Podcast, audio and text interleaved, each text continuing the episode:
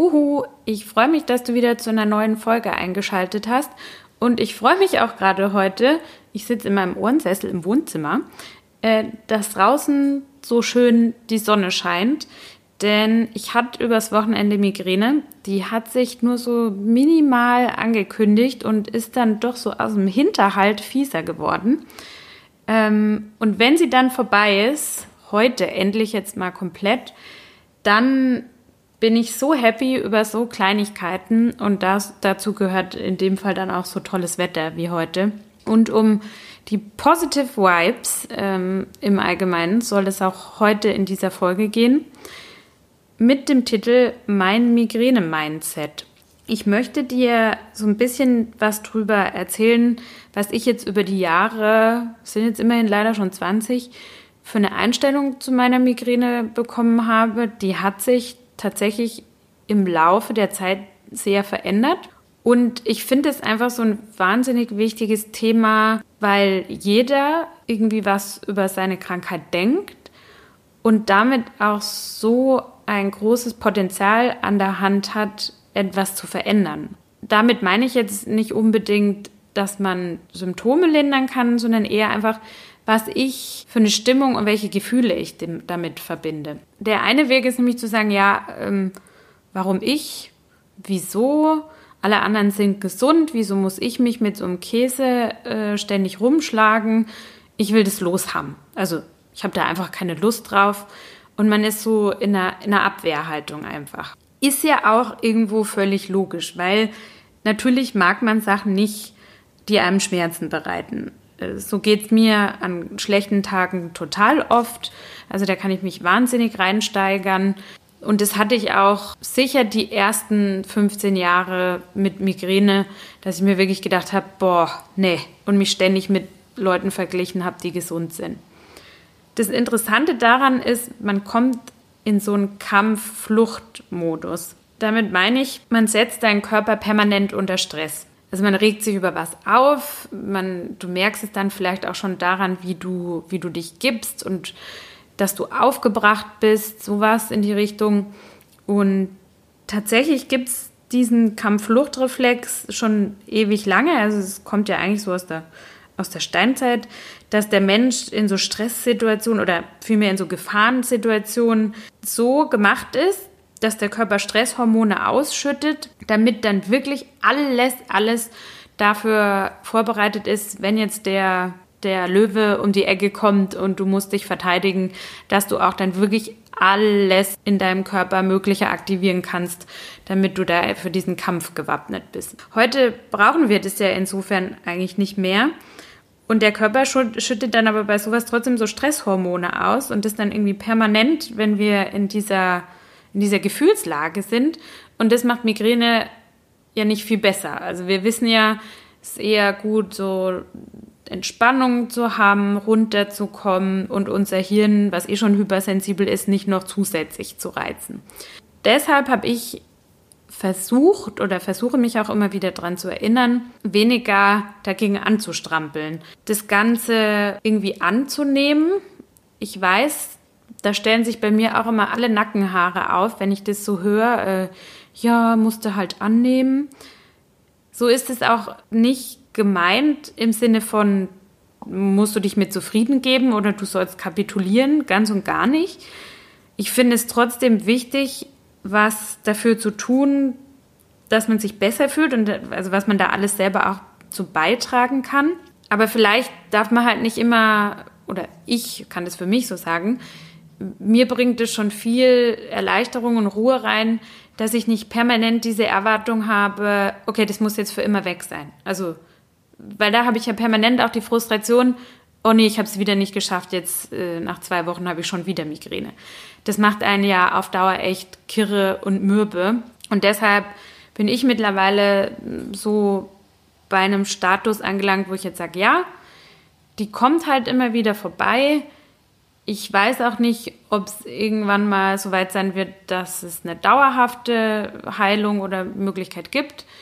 Aber solange das jetzt nicht der Fall ist, akzeptiere ich das jetzt so und versuche aber trotzdem ganz viel in die Hand zu nehmen, um das einfach zu lindern, sprich äh, die Zeitabstände vielleicht länger zwischen den Attacken werden zu lassen oder auch mich besser zu fühlen, wenn ich die Migräne akut behandeln muss. Was ich eben dabei ganz spannend finde, ist, dass man Menschen untersucht hat, die durch Krisen im Leben gegangen sind, ob das jetzt ein Unfall war, von dem man sich wieder zurück ins Leben kämpfen musste oder ob man eine schwere lebensbedrohliche Krankheit, äh, Krankheit hatte und sich davon erholt hat oder vielleicht auch einen nahestehenden Menschen verloren hat. Und da gibt es eben Menschen, die sich da schneller aus Krisen wieder rauskämpfen und schneller von solchen Rückschlägen erholen und andere, die da viel länger drin hängen. Und man bezeichnet die Menschen, die da relativ flott oder relativ gut wieder rauskommen, als resilient. Das kommt von dem Wort Resilienz und es bedeutet im Endeffekt nichts anderes wie psychische Widerstandskraft oder so eine Art psychisches Immunsystem. Man, man hat sich dann natürlich gefragt, okay, ähm, wie bekommt man so ein psychisches Immunsystem oder ja, wie so ein Schutzschild? Es ist tatsächlich so, dass diese Menschen denen das leichter fällt, vieles gemeinsam haben. Und eine Sache davon ist eben, dass sie die Situation akzeptieren, also annehmen und sagen, okay, das ist Status quo. Ich kann jetzt ewig viel Energie darauf verschwenden, mir zu wünschen, es wäre anders gelaufen, aber das bringt mich halt keinen Meter weiter vor, nach vorn. Das finde ich halt spannend, weil das kann man sich abschauen und das kann einen dann auch selber einfach weiterbringen. Du fragst dich jetzt vielleicht, okay, das mit dem Akzeptieren, das klingt jetzt schön und gut und das von den Leuten abschauen, wie sollen das bitte funktionieren? Ich kann nur aus meiner Erfahrung sprechen. Ich weiß nicht, das war wirklich ein Prozess über die letzten paar Jahre, dass ich mich irgendwie damit abfinden konnte, dass ich Migräne habe. Auch deshalb, weil ich sie besser verstanden habe. Also weil ich mich damit beschäftigt habe, wie entsteht Migräne und dass es ähm, einfach ein Prozess im Gehirn ist und dass mein Gehirn offenbar anders beschaffen ist wie ein gesundes Gehirn und dass ich da einfach schwierig was dran ändern kann. Heißt, ich kann ja schlecht mein Gehirn austauschen lassen und ja, das ist so und das war für mich so eine rationale Erklärung. Das brauche ich für mich selber ganz oft, dass die Situation sich von der Grundvoraussetzung her nicht ändern lässt, aber eben schon, wie ich damit umgehe. Das ist ja genau das, was du beeinflussen kannst. Also drauf zu schauen, wo habe ich eine Möglichkeit, was zu bewirken. Und in meinem Gehirn selbst kann ich jetzt in dem Sinne nichts umbauen, aber ich kann was verändern, wie ich damit umgehe. Damit meine ich eben auch selbst Verantwortung zu übernehmen. Also das finde ich einen ganz wichtigen Teil.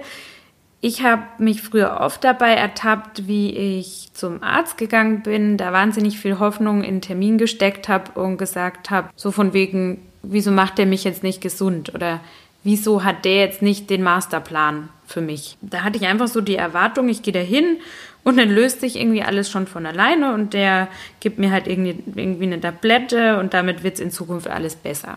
Mittlerweile sage ich mir, mh, hm, nee, das, das kann es einfach nicht sein, die Verantwortung komplett an den Arzt abzugeben. Ich habe das schon begriffen, dass ich da einfach auch selber mit ran muss und sehe das mittlerweile mehr so als Teamplay. Also natürlich, der Arzt kann mich wahnsinnig gut unterstützen und ich bin total dankbar, dass ich da Leute habe, denen ich vertraue. Das heißt aber nicht, dass ich selber so komplett raus aus der Nummer bin und nichts mehr tun kann. Im Endeffekt weiß man ja um so Möglichkeiten, selbst aktiv zu werden, sprich so eine gewisse Regelmäßigkeit im Leben einzuhalten, ähm, immer ungefähr die gleiche Schlafdauer zu haben, Entspannungsübungen zu machen. Du kennst da wahrscheinlich schon einiges davon. Ja, auf der anderen Seite finde ich, darf man es mit der Verantwortung aber auch nicht übertreiben. Sprich, wenn man das so ins Gegenteil kehrt und dann so sagt, ah, Mist, jetzt habe ich, habe ich vergessen, I don't know, ähm, heute meine äh, Muskelentspannung nach Jakobsen zu machen und am nächsten Tag kriege ich Migräne und sage dann, boah, das lag jetzt nur daran, was habe ich wieder für einen Mist gebaut und äh, bin ich ja selber schuld und hätte ich nur mal auf meinen Körper gehört und überhaupt. Finde ich dann auch schwierig, sich wegen jedem Detail so die Schuld zu geben. Es macht einem ja auch wieder Stress und ein wahnsinnig schlechtes Gefühl. Ich sehe das eher so, ja, Fakt ist, unsere Gehirne oder die Gehirne von Menschen mit Migränen sind einfach anders. Die sind tatsächlich anders gebaut. Die haben gewisse Fehlschaltungen, sage ich gerne mal, ähm, einfach weil sie auf äußere Reize anders reagieren. Und das Einzige, was ich halt tun kann, ist ein bisschen sanfter dann mit dieser Voraussetzung umgehen, sanfter zu mir selbst zu sein.